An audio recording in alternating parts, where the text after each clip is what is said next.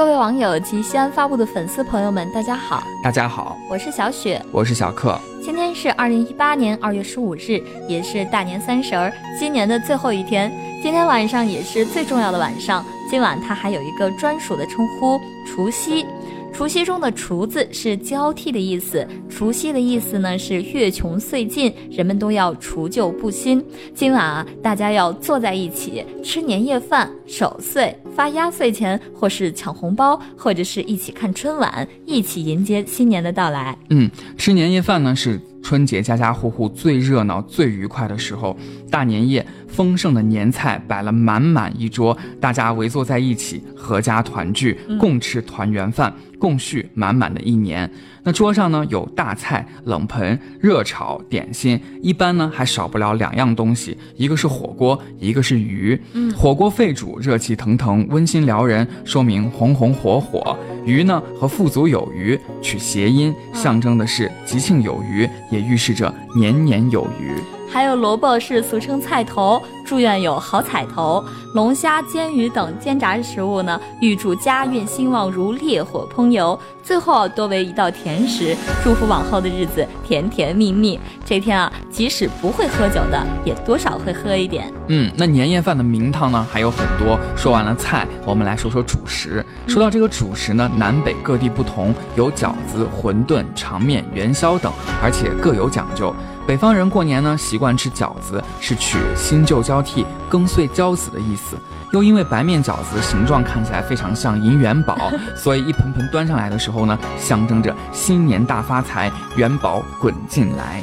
还有啊，有的包饺子的时候还会把几枚沸水消毒过后的硬币给包进去，说是谁先吃着了就能多挣钱。新年还吃馄饨，是取其开出之意。传说世界生成以前呢是混沌状态，盘古开天辟地啊，才有了宇宙四方。而长面也叫长寿面，新年吃面就是预祝寿长百年。而且中国传统民间在除夕这一天呢，还有守岁的习惯，俗名熬年。守岁呢，一般是从吃年夜饭的时候就开始了，然后这段年夜饭呢，一定要慢慢的吃。从掌灯时分、华灯初上的时候呢入席，有的人家一直要吃到深夜。根据《荆楚岁时记》的记载，至少在南北朝的时候呢，就已经有吃年饭的习俗了。那吃年饭还真的是历史是很长的一个习俗。对。那接下来呢，小雪要向大家说一句话。嗯，恭喜发财，红包拿来。没错，接下来还有一个喜闻乐见的年俗活动，就是。压岁钱，对，那压岁钱呢，一般是由长辈发给晚辈的。有的家里呢，是吃完年夜饭后，人人坐在桌旁呢，都不许走，等大家都吃完了、吃饱了，由长辈发给晚辈，并勉励儿孙在新的一年里啊，要学习长进，要好好做人。有的人家呢，是在父母啊，在夜晚带子女睡熟后，放在他们的枕头下。不过，更多人家的小孩们呢是齐齐正听啊，高呼爷爷奶奶、爸爸妈妈新年快乐。然后呢，他们列队跪拜啊，然后伸手讨要红包，甚至是追讨到大人的房间。一起跑到床沿儿，大嚷特嚷：“压岁钱，压岁钱！”大家都还挺开心的。嗯，那老人呢还嫌不够热闹，故作小气，由讨价还价到这个围攻摸索，最后把老祖宗的红包都要挖掘出来，大家抢掠一空才呼啸而散。听起来真的是又热闹又有趣。对，而且老人家。看到这个情景啊，是非常的开心，可以说是乐不可支了。他们认为呢，这就是新年事事顺利的好兆头。过年给压岁钱呢，体现出长辈对晚辈的关爱和晚辈对长辈的尊敬，它是一个非常体现我们。中国还这个中华民族啊，家庭伦理关系的传统民俗活动。嗯，那说到这儿呢，今天的年俗就给大家讲完了。但是我们的节目还没有完，在这重要的辞旧迎新之际呢，西安发布的音频栏目《听见西安的声音》也将请出一位重量级的大咖，通过声音为大家送上节日的祝福。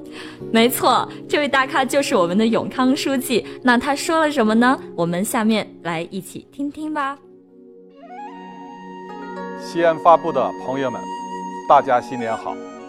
非常高兴通过西安发布向大家问好，给大家拜年。听见西安的声音，感受西安的变化。